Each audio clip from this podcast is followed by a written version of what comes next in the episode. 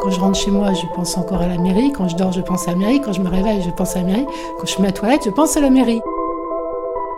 Je me suis euh, toujours sentie très seule et je peux dire que si on veut être mère, il faut aimer la solitude. Bonjour, je suis Lucas Caltriti. Vous écoutez l'épisode 6 de la série Combat de mer pour le mur des podcasts de Ouest France.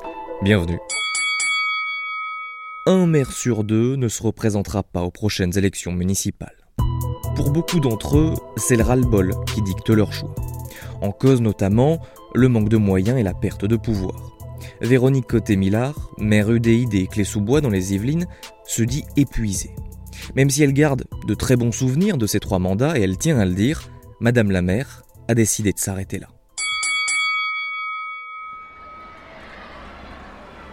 Alors, je me trouve devant un panneau.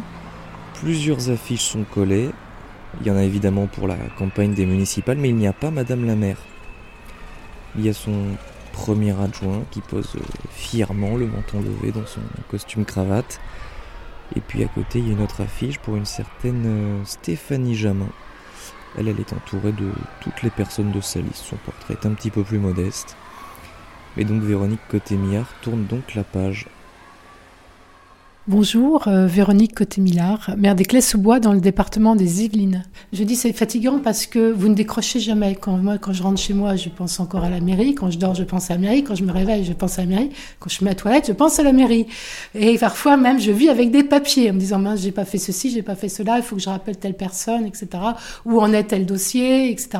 Et en fait, c'est ça, c'est pour ça que c'est très fatigant parce que vous avez des métiers, vous rentrez, vous fermez votre porte, euh, votre journée elle est terminée. Nous, elle n'est jamais terminée. En plus, on a les astreintes. Donc, euh, il y a toujours un élu d'astreinte la semaine. Et quand il y a quelque chose en dehors des heures d'ouverture, vous êtes appelé. Ça m'est arrivé beaucoup de fois d'être appelé au milieu de la nuit et de passer une, partie de ma nuit dehors, parfois avec les pompiers ou ailleurs. Ça n'a pas été évident au début parce que mes enfants étaient jeunes, j'ai trois enfants. Et je me souviens la, la, petite dernière qui avait dessiné un dessin de moi, enfin avec l'écharpe, enfin une silhouette, et qui avait gravouillé le dessin en me disant maintenant tu arrêtes quoi, voilà. Euh, mais euh, ça a été, ça a été compliqué pour mes enfants. Après mon mari lui travaillait lui-même beaucoup. Après l'avantage d'être mère, c'est aussi qu'on peut aussi on a un agenda, un calendrier un peu plus souple. Au pire, on a vraiment un problème, on peut toujours euh, reporter un rendez-vous. Voilà, c'est ça, il y a quand même une petite souplesse d'agenda qui permet quand même de gérer. Mais oui oui, c'est oui, c'est quand même euh, prenant, oui. Je me suis euh, toujours sentie très seule et je peux dire que si on veut être mère, il faut aimer la solitude. Parce que vous êtes toujours seule quand vous prenez les décisions et surtout quand elles sont, quand elles sont importantes et qu'elles sont essentielles. Les choses ont changé depuis notre entrée dans l'intercommunalité, puisqu'avant, les élus étaient responsables de A à Z de l'ensemble de leurs projets, du développement économique comme de l'urbanisme, etc. Et maintenant, toutes ces compétences sont déléguées à un groupement de communes qui est géré plus par des techniciens qui finalement euh, ne, connaissent pas la commune et qui, et rajoutent beaucoup de complexité parce qu'une couche supplémentaire. Au niveau des services de proximité, on a un, réel problème, c'est-à-dire que là, un jour où vous aviez euh, un feu en panne, euh, un trou sur la route, moi, mes services intervenaient directement. Maintenant, on doit appeler l'intercommunalité, qui appelle une entreprise, qui rappelle l'intercommunalité, qui nous appelle ou pas et qui intervient parfois sans nous prévenir, dont, des gens parfois qui sont qui peuvent plus rentrer chez eux parce qu'ils sont pas prévenus qu'il allait avoir des travaux dans la rue, etc. Enfin, des exemples comme ça, moi j'en ai, euh, j'en ai, c'est pêle-mêle. Et ça devient, c'est pour ça que je dis, très c'est très fatigant parce qu'il faut tout le temps, tout le temps suivre les dossiers, relancer, redemander. Même la pose de la vidéoprotection, on a encore des, problèmes avec ça, puisque finalement, euh, je l'ai fait quand même, mais soi-disant, nos, nos, lampadaires n'auraient pas supporté les, petites caméras de vidéoprotection. Enfin, c'est presque caricatural, mais ça devient, vraiment épuisant. Toute cette politique de proximité que les élus ont avec leur population, maintenant, elle, passe par l'intercommunalité. Et en fait, il nous reste plus grand-chose. Vous pensez bien que quelqu'un, quand il a un problème d'éclairage, par exemple, il va venir de, voirie, il va venir, ou, de, ramassage d'ordures, peu importe, il va venir voir le maire. Il va pas aller dans, le bureau de l'hôtel d'agglomération, rencontrer qui, des services, etc. Il n'a pas d'autre interlocuteur. Et quand on lui dit, oui, ben nous, effectivement, euh, maintenant, c'est plus de notre compétence, c'est la compétence euh, intercommunale, alors on, les a, on leur a demandé d'agir, etc. Euh, les gens me disent, m'ont dit parfois, Madame le maire, on vous a aime beaucoup, mais à quoi vous servez? Et vous servez à quoi? Eh bien justement, je sers à essayer de faire malgré tout dans ce système euh, avancer les choses. Alors mes services passent leur temps à relancer, etc. Parfois, on passe, leur, on passe notre temps à des, des, des, réunions à faire et à refaire à peu près la même chose. On passe notre temps à demander des calendriers. Et puis, même au niveau de, du personnel municipal, moi, je, je, peux vous le dire, il y a, une, il y a un épuisement. Il y a un épuisement. Parce qu'avant, ce que je traitais en direct avec mon directeur des services techniques, que ce soit la voirie, que ce soit l'urbanisme, que ce soit l'éclairage, que ce soit l'enfouissement, enfin tout, eh bien maintenant, je vais avoir dix interlocuteurs différents à l'intercommunalité. C'est-à-dire, il y en a un qui va s'occuper de l'éclairage, l'autre du mobilier urbain, le troisième de la voirie, le quatrième. Et puis, il faut mettre tous ces gens-là autour de la table, dans des réunions énormes. Vous voyez le temps, le temps qu'on passe et le manque de réactivité, etc. Voilà. Effectivement, les dotations de l'État ont considérablement baissé, puisqu'aujourd'hui, elles ne représentent plus que 5% des recettes contre 25% il y a 10 ans. C'est assez catastrophique parce que l'État euh, se désengage complètement sur les communes, c'est-à-dire nous demande de plus en plus de, enfin, certaines compétences euh, en matière, par exemple, de, j'allais dire, de police, hein, parce que la police municipale, après, la, police, normalement, c'est, sous l'autorité régalienne de, l'État. Et, donc, euh, euh, de mettre en place des polices municipales, de, faire, de, s'occuper de, beaucoup plus de choses au niveau donc, de la petite enfance. Enfin, on a les normes, on a, toutes ces choses-là. Et on a de moins en moins de, dotations de l'État. Le regard des citoyens est plutôt, en règle générale, plutôt bienveillant. Euh, J'ai pas noté d'évolution vraiment euh, importante, si ce n'est qu'il y a plus d'exigences. Euh, et que les gens sont très sensibles sur le plan financier. Ils vous disent on paye des impôts, donc on doit avoir ceci, on doit avoir cela. Entre 2014 et 2017, il y a un millier de maires qui ont démissionné. Oui. Est-ce que vous les comprenez? Ah, parfaitement. Parfaitement, parce que c'est vraiment difficile, parce que euh, parmi mes collègues, il y en a beaucoup qui ont laissé leur santé, et pas euh, au sens euh, figuré.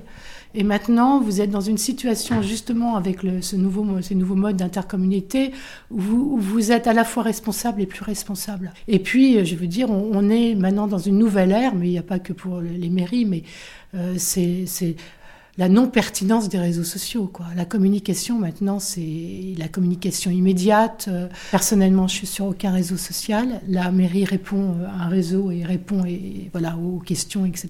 Et les, les, tweets, les réponses immédiates, etc., je trouve ça, mais, mais c'est catastrophique. Euh, et ça entretient un climat euh, qui est presque, enfin, qui, est, qui, est, qui peut devenir vite délétère. C'est un moyen de vous protéger, de pas être sur les réseaux sociaux? C'est un moyen de préserver le peu d'intimité que j'ai de vie privée. Vous n'avez pas de vie privée en tant que mère? C'est impossible? Enfin, Heureusement, quand je suis chez moi, oui. Quand je quitte la ville, oui. Euh, sinon, ici, non. C'est pour ça que j'évite parfois de faire mes courses au point où, par exemple, si je vais chez un commerçant, euh, euh, où je, on va prendre un exemple concret, un coiffeur, il y en a plusieurs, ça peut porter un commentaire. Et quand vous êtes une femme, c'est encore plus compliqué parce qu'on regarde la façon dont vous êtes habillée, comment si vous avez l'air en forme, si vous avez l'air fatigué. Enfin, on n'a pas de vie privée. Quand je vais chez le médecin ici, par exemple, le médecin gentiment ne me fait pas rentrer en salle d'attente. Parce que sinon, tout le monde me demanderait, bah, écoutez, Mme le maire, vous avez, ça va pas, qu'est-ce qui vous arrive, ceci, cela. Et puis, vous savez, après, les gens. Euh... Mais non, on n'a pas de vie privée du tout. Donc, il faut essayer de s'organiser le mieux possible en essayant de préserver un petit peu de vie privée. Est-ce que vous, face à la difficulté, vous y avez euh, pensé Est-ce que vous y avez songé à démissionner? Il y a eu des moments où j'ai eu des, comment dire, des coups de mou, hein, parce que les choses, les choses sont compliquées. Gérer une équipe municipale n'est pas simple non plus. Gérer de l'humain est difficile. Il faut gérer beaucoup de frustration, beaucoup de. Donc, euh, ça m'a traversé l'esprit, euh, comme je pense que la plupart des mères, parce qu'il y a des moments où c'est vrai où on vit des choses extrêmement dramatiques. Et on n'est pas préparé psychologiquement à ça. C'est le maire qui reçoit les familles quand quelqu'un s'est suicidé. Euh, on est appelé quand quelqu'un, malheureusement, se jette sur la voie ferrée, et ça peut arriver. On est appelé euh, quand il y a des drames. Bon, a, moi, j'avais une défenestration, il y a un hélicoptère qui se pose, euh, il y a des enfants qui avaient vu le, le corps descendre. Il y a des choses terribles qui se passent, et nous, on est, on est, on est en premier lieu. Et on est, on se retrouve avec les pompiers, avec la police, qui vous donnent quelquefois des détails. Euh, je peux vous dire que c'est difficile de, parfois tenir le coup. Après mes élections, euh, braquage à, main armée euh, devant l'école, hein, donc quand même. Donc Dieu merci, a bien, tourné. Moi, j'étais en mairie, je suis descendue dehors à ce moment-là. Et puis, j'avais eu, là, j'en maintenant, mais enfin, quand même, un cirque qui s'était installé sans autorisation euh, parce que je ne pouvais pas laisser les gens rentrer dans les chapiteaux parce que c'était ma responsabilité si le chapiteau s'écroulait. Donc, on avait mis les pompiers, un peu de, policiers, pour prévenir les gens que c'était à leurs risques et périls. En tout cas, le, le gars qui n'avait pas fait son chiffre d'affaires, il a voulu bloquer l'entrée du marché avec la, cage des fauves. Et il a menacé, puisque la police m'avait appelé à ce moment-là, d'ouvrir la cage pour jeter les fauves dans le marché. Et là, le, gars, me dit maintenant, j'en ai plus rien à faire, j'ouvre la cage des fauves. J'avais la police qui était derrière parce que vous êtes le maire, c'est vous qui donnez l'ordre à la police d'intervenir. Pareil, je suis pas pas été formé comme ça. Et je dis, écoutez, moi aussi, si vous pouvez savoir comment j'en ai ras-le-bol. Alors j'explique, j'ai eu ça, j'ai eu, eu un mort, j'ai un braquage à l'école, j'ai eu machin, j'avais une bonbonne de gaz que je sais plus à quel endroit. Et je lui dis, j'en ai encore plus marre que vous. Alors vous ouvrez, vous ouvrez les portes de la cage, moi je donne l'ordre de la police de tirer. Alors on va commencer par tirer dans le véhicule, puis si vous commencez à tripoter aux cages, on va tirer dans les, on, tire dans les bêtes. Puis je me suis mis à hurler comme ça. Il a dû penser que j'étais que j'étais pas bien hein, mentalement. Il, a, il s'est pas attendu du tout à cette réaction-là. Il a vu que j'étais tellement excédée qu'il a presque pris peur en disant elle est, complètement tarée et puis elle est capable de le faire. Et du coup, il est remonté dans son parce qu'il y a un fauve qui a à moitié éternué, enfin qui a un peu bougé. Il je m'en souviendrai toujours. Il a dit mes fauves n'aiment pas les courants d'air. Il est remonté dans son camion, il est parti. Et puis j'avais toute la population qui était les gens qui étaient bloqués dans le marché, etc. Qui disaient depuis qu'on a un nouveau maire, alors on a le braquage, on a ceci, on a cela, mais combien de temps ça va durer, etc. Dans la tête des gens, on peut penser que vous êtes une élue de la République, donc que vous gagnez beaucoup d'argent. Est-ce que c'est une réalité? Alors, euh, nous, ne sommes ni députés ni sénateurs, les élus locaux. Donc, en fonction du nombre d'habitants, vous avez une indemnité euh, pour la tranche d'habitants 10 000, 20 000 habitants. Nous avons 18 000 habitants. Mon indemnité est nette après impôt de 1 500 euros par mois. Et je fais, je compte pas mes heures par jour et je, et je suis à peu près prise 7 jours sur 7. Si c'était à refaire, je, le, je referais quand même parce que c'est quand même passionnant. Vous venez d'écouter le sixième et dernier épisode de Combat de mer, un podcast Ouest France. S'il vous a plu, n'hésitez pas à le partager sur les réseaux sociaux ou à en parler autour de vous. Merci à Véronique Côté-Millard, maire des Clés-sous-Bois dans les Yvelines pour son témoignage. Au revoir.